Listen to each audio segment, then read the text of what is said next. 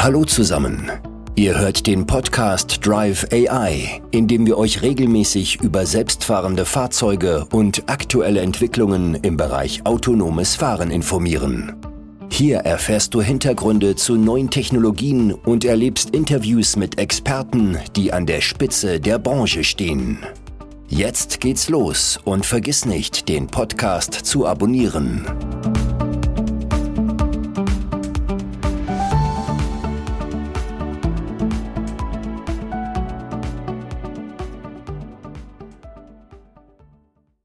Kannst mir glauben, es ist echt eine Freude für mich, dass du heute die allererste offizielle Folge des Drive AI Podcast eingeschaltet hast. Wir haben Dr. Mario Herrer zu Gast, der für seine Kunden auf den Mobilitätswandel blickt, ihnen hilft, diesen zu verstehen und dabei spielt eben auch das Thema autonome Fahren eine wichtige, entscheidende Rolle. Mit Mario habe ich mich im Gespräch ausgetauscht, habe versucht, das ganze Thema ein Stück weit zu greifen, zu verstehen, weil er das quasi direkt vor Ort in Amerika erleben und erfahren kann und teilt uns hier nach Europa seine Einblicke, seine Eindrücke Und wie uns das Thema autonome Fahren in Zukunft noch beschäftigen wird. Ich bin Sebastian, freue mich, dass du zuhörst und wir gehen direkt rein in die Folge. Viel Spaß damit.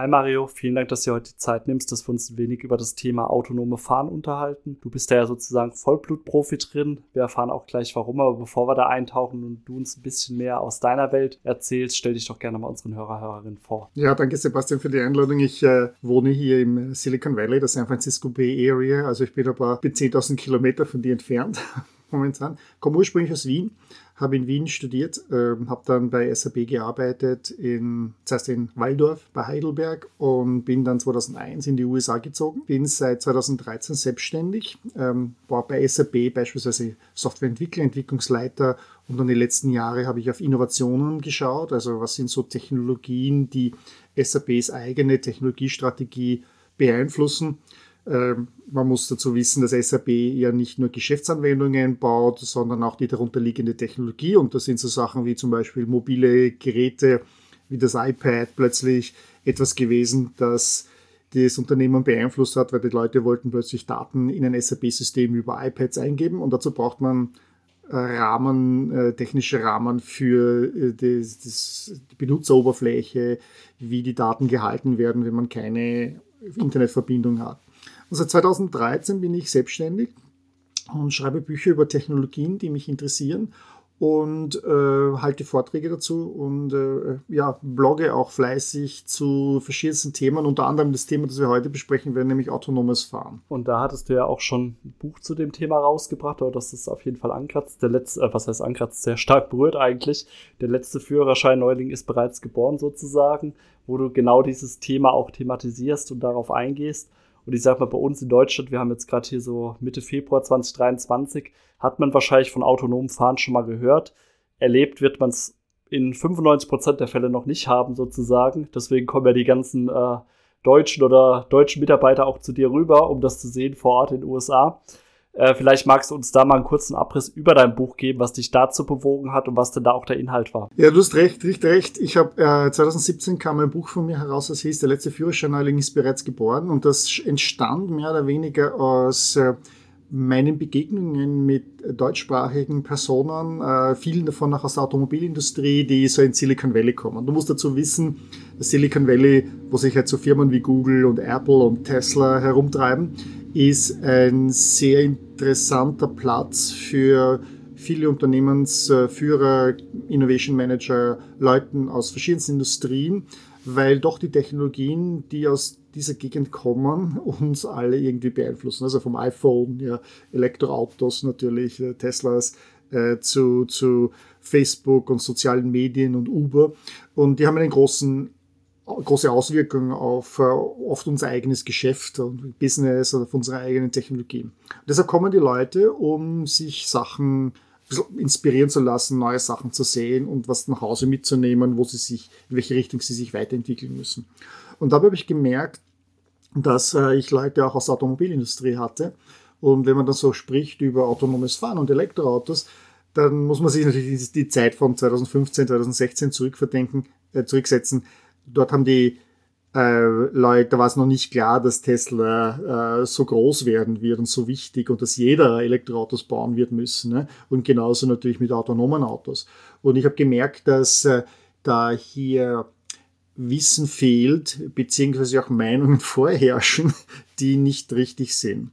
Und ähm, bei uns war es so, dass ich zum ersten Mal auf autonome Autos gestoßen bin, als ich im Jahr 2010, äh, so früh war das schon, im Garten gesessen bin am Sonntag und die New York Times gelesen habe. Ich hatte damals die New York Times noch als Papierversion äh, abonniert und da haben sie einen zwei- oder dreiseitigen großen Artikel gehabt über Googles Anstrengungen, ein autonomes Auto zu bauen. Da sind sie damals schon 100.000 Meilen gefahren, äh, also auf öffentlichen Straßen, das waren 160.000 Kilometer und ich saß, ich kann mich erinnern, ich saß und habe gedacht, boom, Wahnsinn, ja, was, was die da machen. Und das merkt keiner, ja, und sieht keiner. Und dann habe ich ein paar Jahre später das erste Google Auto selber auf den Straßen fahren gesehen. Das war noch so ein Lexus mit seinem 70.000 Dollar teuren Leider oben aufgebaut, das auf der Autobahn von mir gefahren ist. Das war meine erste Aufnahme. Ja, und äh, durch diese Videos, die ich dann auf Facebook gestellt habe und meine Freunde belästigt habe und, und durch diese Begegnungen mit Spezialisten, mit angeblichen Spezialisten aus Deutschland zu diesen Themen, bin ich draufgekommen, dass es hier eine massive Wissenslücke gibt und vor allem auch eine, eine Meinungslücke. Ja? Also das heißt, man hat Meinungen dazu vertreten, die, die falsch waren und nach wie vor falsch sind. Und da äh, habe ich gedacht, okay, ich muss, glaube ich, etwas dazu schreiben. Äh, und das hat mich dann noch einmal bestärkt durch einen Blog, den ich geschrieben habe zum Thema Innovationsprobleme am Beispiel Porsche versus Tesla. und, und das war zu einem vorhergehenden Buch äh, ein Blog, den ich gerade gebaut habe. Das Buch kam ein paar Monate später raus, aber den Blog wollte ich schon fertig machen. Und dann waren dort äh, innerhalb von drei Tagen 20.000 äh, Leute, die sich das angeschaut haben, 70 Kommentare. Und ich gedacht, okay, ich glaube, das ist ein Thema, das im deutschsprachigen Raum sehr ähm, großes Interesse hervorruft, Kontroverse hervorruft, aber auch Interesse hervorruft. Vielleicht muss man da ein Buch schreiben. Und so bin ich dann dazugekommen habe dann mich sehr stark äh, vertieft in dieses Thema. Natürlich, weil ich vor Ort bin, sehe ich diese Fahrzeuge, sind die Leute hier, ich spreche also mit den Leuten in diesen Firmen. Ja, und so, das ist die Geschichte. Schöner Einstieg, dass du äh, so reingekommen bist, da quasi durch das sag mal, Unwissen oder falsche Wissen äh, vermeintlicher Experten getriebene Aufklärung zu betreiben. Und ähm, in deinem Buch hast du dann quasi genau über diese Themen aufgeklärt, hast dann eben schon mal gesagt, hör mal zu, schaut mal über einen großen Teich rüber von Deutschland in die Vereinigten Staaten von Amerika und äh, betrachtet mal, was es tatsächlich gibt, um da eben auch ein gewisses ähm, Empfinden dafür zu schaffen. Das war, glaube ich, der Anlass, den du jetzt auch gesagt hattest. Und wie wurde das Buch dann angenommen von diesen vermeintlichen Experten, war man da offen dafür oder war das dann eher so ein Schlag ins Gesicht für die irgendwo? Nun ja, ich, ich also das Buch, im Buch habe ich ähm, versucht, so eine Bestandserhebung zu machen, nämlich wie weit ist man denn heute bereits, 2017?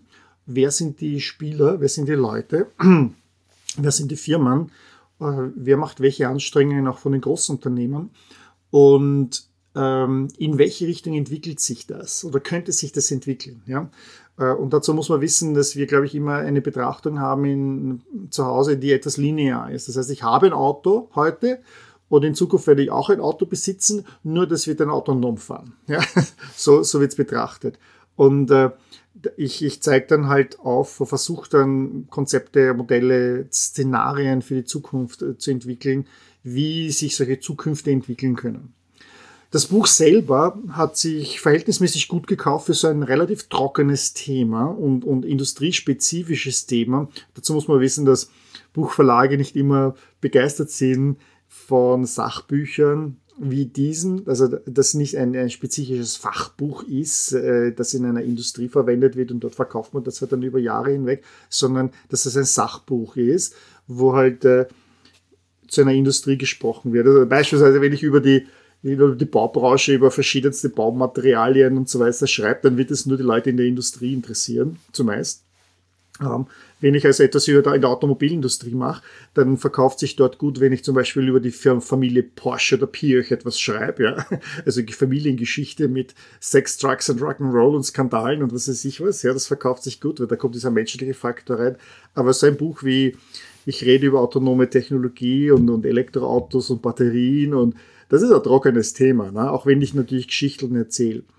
Ähm, und jetzt gab es aber überraschend für mich äh, eine ganze Reihe von Leuten, die ich bislang nicht getroffen hatte, die auch schon ähnliches gedacht haben, ja, äh, und versucht haben, ihren Bekanntenkreis ähnliche ähm, Entwicklungsrichtungen fort aufzuzeigen, wie in welche Richtung sich das entwickeln könnte, dass Elektroautos absolut Sinn machen. Ich meine, du hast deinen eigenen Podcast, da hast du ja sehr viel darüber gesprochen und diese ganzen Vorurteile auch äh, versucht zu, zu beseitigen oder besänftigen und äh, mit autonomen Fahren ähnlich. Und da gab es dann einige, die haben teilweise 70, 80 Bücher gekauft, um das an ihre Bekannten und Kollegen, Kolleginnen in den Unternehmen oder Partnerunternehmen zu vergeben, weil sie gesagt haben, schau, äh, ich rede die ganze Zeit mit einem Mund fusselig darüber und die glauben mir das nicht. Und da habe ich jetzt etwas, was mir eine eigene Argumentation unterstützt, weil du hast ja die Arbeit gemacht, dass du das, den Stand damals erhoben hast und auch aufzeigst, in welche Richtung das gehen kann. Und äh, ich bin, äh, ich muss dazu sagen, in dem Buch ähm, bin ich vielleicht für manche zu kritisch mit unserer eigenen Industrie, also mit der deutschen Automobilindustrie umgegangen weil ich hatte auch beobachtet, dass man sich natürlich, dass man sehr stolz auf die eigene Industrie ist. Das ist ganz klar. Wir haben die besten Autos der Welt und das Auto erfunden.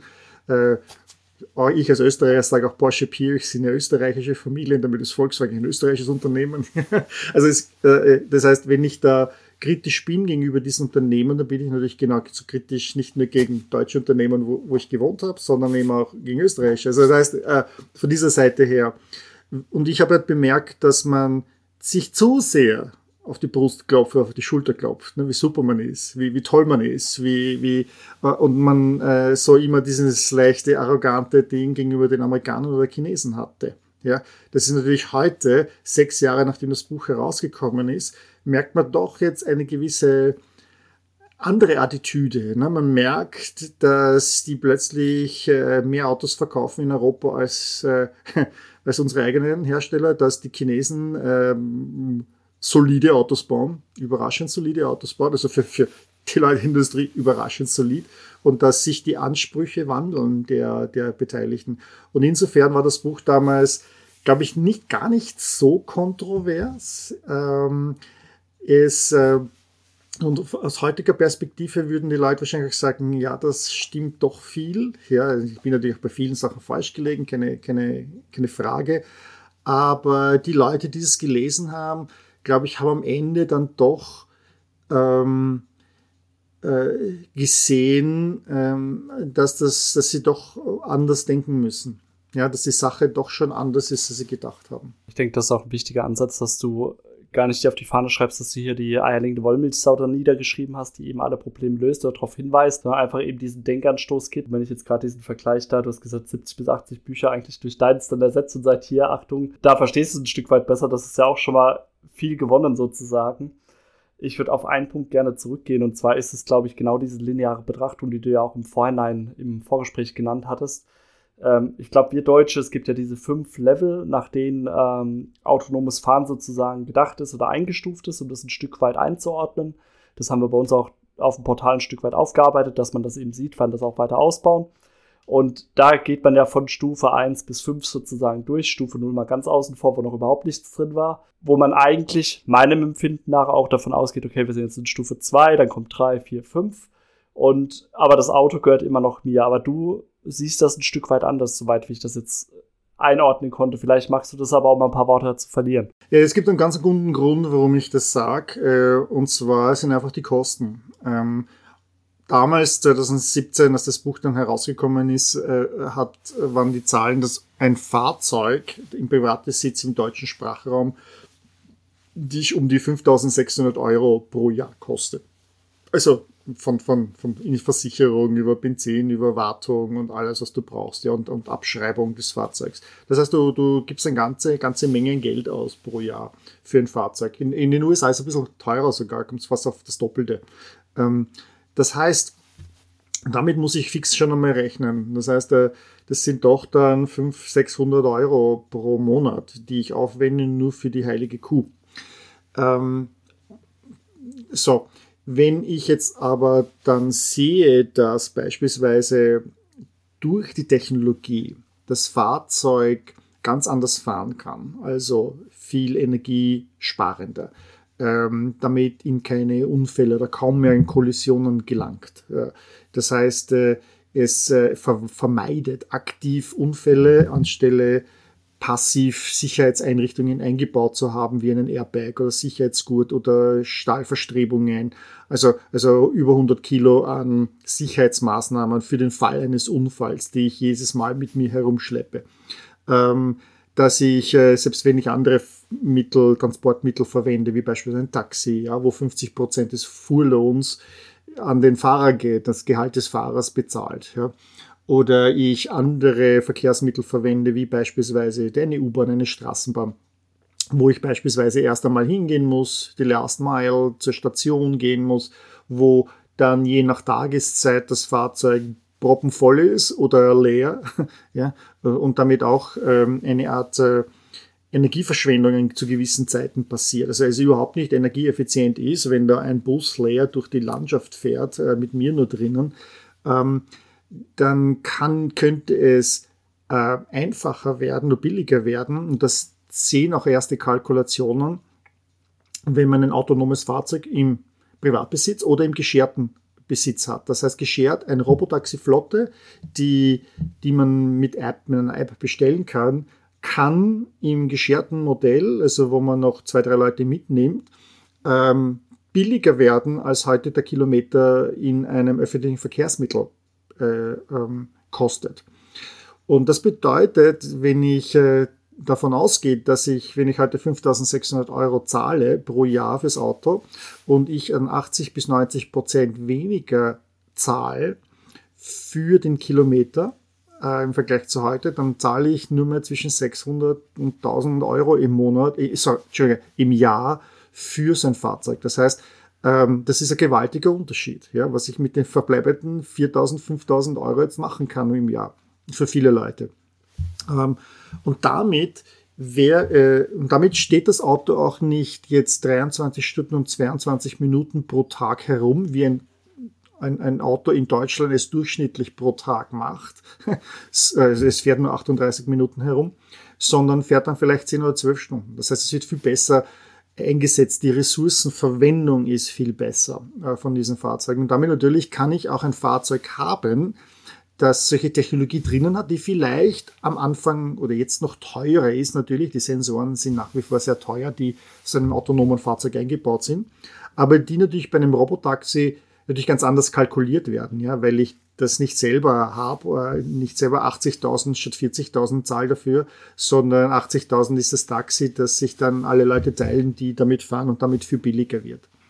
Und deshalb sehe ich diese Betrachtung, dass das ähm, zu einem anderen Besitzstand kommen wird. Also nicht, nicht mehr ich selbst habe ein Auto, besitze ein Auto, sondern ich bestelle mir dann ein Auto, das ich eben entsprechend auch in der Größenordnung äh, bestellen kann. Einen Einsitzer, wenn ich einmal jetzt zehn Minuten drei Straßenzüge weiterfahren muss. Oder ich bestelle mir einen Siebensitzer, weil ich ein Regal von einem Möbelgeschäft äh, mir gerade liefern lassen möchte.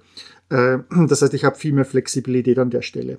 Und ich muss mich nicht drum kümmern. Ich muss keinen Parkplatz bereitstellen. Ich brauche keinen Parkplatz vor der Haustür.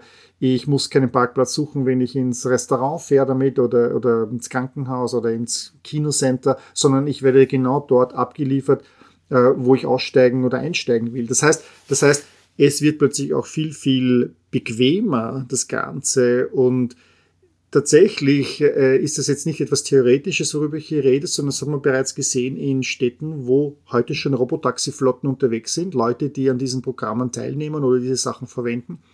Passiert es, dass sie ihre eigenen Autos gar nicht mehr verwenden, dass sie die dann verkaufen oder wenn sie die in der Einfahrt oder in der Garage stellen, dass die Batterie leer ist, weil sie sie so lange nicht mehr verwendet haben.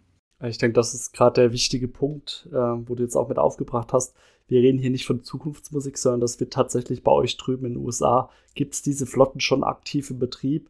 Man kann die testen, du bist schon des Öfteren mitgefahren sozusagen, aber da, es fahren auch andere mit sozusagen.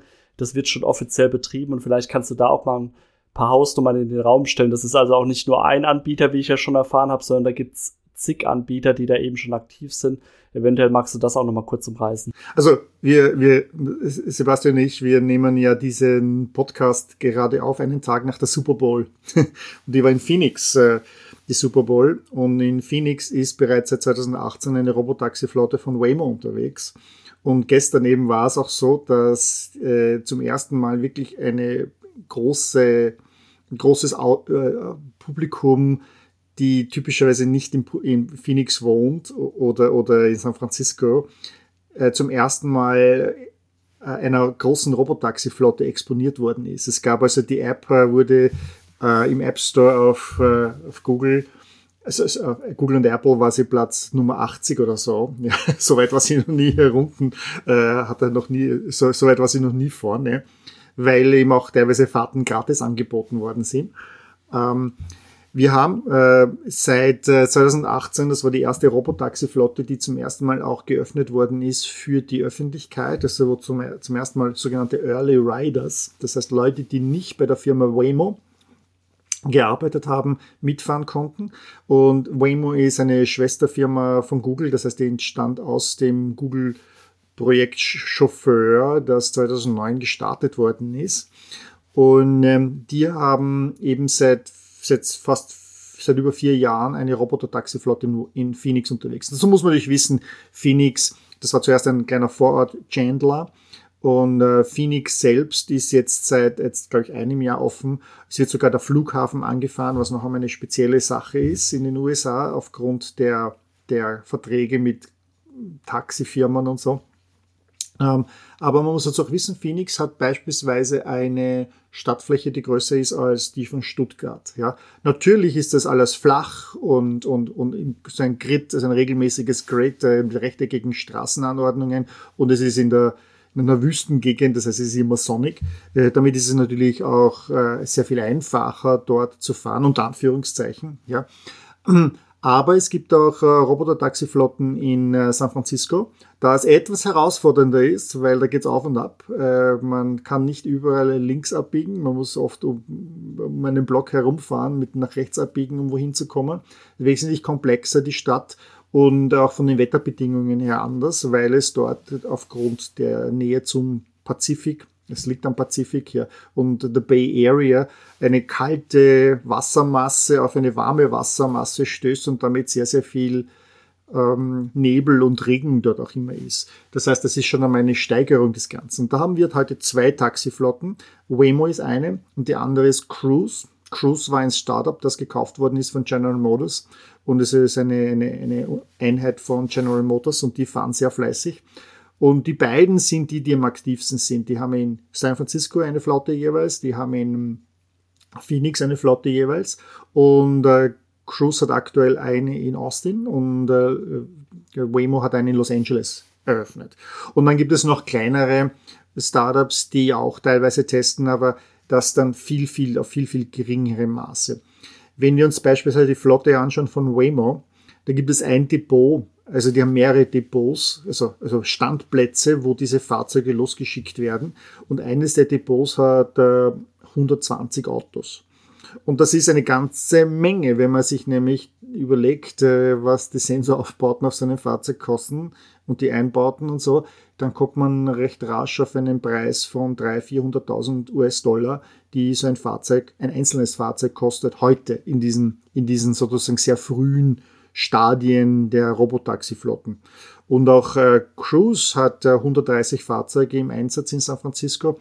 Also zusammen werden die beiden aktuell auf ungefähr 12, 1300 Fahrzeuge kommen, die die beiden allein in Betrieb haben. Man sieht, es ist tatsächlich schon eben in der Realität angekommen, wenn du jetzt auch gerade dieses Super Bowl-Beispiel da bringst. Es wird ja anscheinend auch angenommen, was ja dafür spricht. Und ähm, Gesetz der Masse oder ja, sag ich mal, aus der Produktion kennt man es, umso mehr man produziert, umso niedriger werden die Kosten irgendwann. Das wird ja auch irgendwann der Faktor sein, der dann genau an diesem Punkt greift wo dann halt eben das Fahrzeug nicht mehr 300.000 bis 400.000 äh, US-Dollar kosten wird, sondern dann kommen wir vielleicht auch mal in die Grenze so 60, 70, 80.000 runter und dann rechnet sich das natürlich auch noch ein Stück weit mehr. Das wird jetzt wahrscheinlich noch eine Zeit dauern, aber ich denke, das spielt auch wieder auf das ein, was du vorhin gesagt hast. Wir werden da kein lineares Wachstum sehen, sondern sobald das am Markt dann mal angekommen ist und man hat verstanden, äh, Achtung, aufgepasst, wir haben hier interessantes neues Geschäftsfeld ja im Endeffekt, wo ich auch schaffe, werden da die Kosten auf automatisch dann dementsprechend runtergedrängt, so wie es Tesla im Endeffekt ja auch mit dem E-Auto vorgemacht hat. Genau, genau. Du beginnst, du beginnst ja immer mit, äh, Skim the Cream Pricing hieß das in der Betriebswirtschaftslehre. Ne? Das heißt, du fangst an, äh, hast irgendwie so neue Technologien und verkaufst das einmal an die an die, die sich leisten können, weil es halt teurer ist. Du musst irgendwie schauen, ob die Entwicklungskosten wieder zurückkommen. Ja? Und wenn du dann siehst, das kommt an und auch andere wollen das, dann kannst du runtergehen mit den Preisen. Das hat Tesla gezeigt, zuerst die teuren Model S, Model X, ja, und äh, dann langsam eines Model 3, eine Model Y, das dann in einen anderen Preisbereich kommt. So, und jetzt sehen wir das auch hier. Ähm, und die interessante Frage wird sein, wie werden diese Roboter-Taxiflotten in den Einsatz kommen? Ist das, äh, werden das diese Firmen privat betreiben? Ja, also Taxifirmen, die dann in den Städten operieren, oder wird das beispielsweise in äh, öffentliche Verkehrsmittel eingebettet? Also sprich, ich habe äh, eine, eine App, die mir erlaubt, in Wien oder in Zürich oder in München ähm, Bus, Straßenbahn, S-Bahn, äh, U-Bahn zu verwenden und äh, heute schon auch Scooter, ja, teilweise E-Scooters und, und, und vielleicht ein Leihwagen oder sowas, kann ich damit zum Beispiel auch dann ein solches Fahrzeug äh, im Verkehrsverbund verwenden. Und vielleicht, vielleicht darf ich dazu was erzählen. Ich hatte tatsächlich äh, vom Rhein-Main-Verkehrsverbund aus Hessen äh, zwei Mitarbeiter hier vor einiger Zeit und die tatsächlich planen das. Die sind auch die ersten, wo äh, Mobileye, eine israelisch-amerikanische Firma, äh, gemeinsam mit einem chinesischen Elektroautohersteller namens NIO äh, 50 Fahrzeuge jetzt betreiben will, äh, noch mit einem Fahrer, mit einem Sicherheitsfahrer drinnen, und zwar in München und in Darmstadt. Und wo dann eben der Rhein-Main-Verkehrsverbund das integriert als also Mobility on Demand äh, ähm, Version für gewisse Strecken, die die Busse oder die, die anderen Verkehrsmittel, die sie haben, nicht ideal anbinden. Ja, manchmal muss man zentral zum Beispiel nach Frankfurt fahren, um dann wieder in dieselbe Richtung zurückzufahren, um dorthin zu kommen. Und, und da verliert man viel Zeit. Und da, da arbeiten sie daran beispielsweise, dass äh, aufgrund der Bundesverordnung, die es gibt für autonomes Fahren, dass sie äh, hoffen, so hoffen sie, dass sie Anfang 2024, also in einem Jahr, dann auch tatsächlich den Fahrer rausnehmen können und die Fahrzeuge wirklich autonom fahren. Äh, und das, da wird es dann spannend, nämlich zu sehen, wie diese Technologien zum Einsatz kommen, wenn wir von Passagiertransport reden. Ich denke, da wird es dann echt spannend, wenn man das dann tatsächlich auch mal ein Stück weit vielleicht auch dann bei uns hier in Deutschland erleben kann und das dann auch nochmal eine andere Aufmerksamkeit in den Medien bekommt, als wenn man jetzt sagt, ah, guck mal da drüben, was sie in den USA treiben, ist ja dann doch immer noch eine, ein Stück weit Entfernung dann auch drin bei dem ganzen Thema. Ich glaube, wir haben einen ganz guten Überblick heute bekommen in der aktuellen Folge von dir, äh, was denn tatsächlich schon möglich ist, was sich da auch bewegt und bin mir sicher, dass du das eine oder andere Mal hier noch bei uns zu Gast sein wirst, um eben dein Wissen mit uns zu teilen, ein bisschen Aufklärung zu betreiben, wie du es eben mit deinem Buch Der letzte Führerschein-Neuling ist bereits geboren gemacht hast und freue mich, äh, wenn wir künftig wieder von dir hören, Mario. Danke für deine Zeit. Danke, Sebastian. Noch eine Sache kurz, bevor für ein Angebot für die Hörer. Ja, wenn ihr in San Francisco seid, äh, meldet euch bei mir einfach und äh, wir gehen Robotaxi fahren. Das äh, werde ich definitiv mit aufgreifen sozusagen nochmal und ich werde es mir selbst auf die Fahne schreiben, wenn ich bei euch hier vor Ort bin, werde ich anklopfen und dann fahren wir mal eine Runde zusammen. Gut, sehr gut. Freue mich. Das waren doch jetzt spannende Einblicke, die uns Mario Herger da gegeben hat in die Welt des autonomen Fahrens wie das Ganze eben vonstatten geht, wie weit der Entwicklungsstand in den Vereinigten Staaten von Amerika eben schon ist, was wir ja hier sozusagen in Deutschland noch gar nicht mitbekommen in dem Ausmaß, wie weit oder was da schon auf den Straßen aktiv unterwegs ist. Von daher spannende Einblicke, die wir auch so in Zukunft weiterhin bieten wollen hier bei uns im Podcast. Alle zwei Wochen gibt es eine neue Folge mit Brancheninsider und Experten aus dem Bereich autonomes Fahren rund um das autonome Auto auch oder um autonome Fahrzeuge, was ja noch über das Auto an sich hinausgeht. Von daher schaltet gerne bei der kommenden Folge wieder mit ein. Ansonsten würde es uns freuen, wenn du uns eine positive Bewertung bei iTunes und oder Spotify hinterlässt. Einfach, dass unser Podcast noch ein paar mehr Hörer, Hörerinnen bekommt, die sich eben auch um das Thema autonomes Fahren interessieren oder informieren wollen. Vielen Dank dir fürs Zuhören. Mach's gut, bis zur nächsten Folge. Ciao.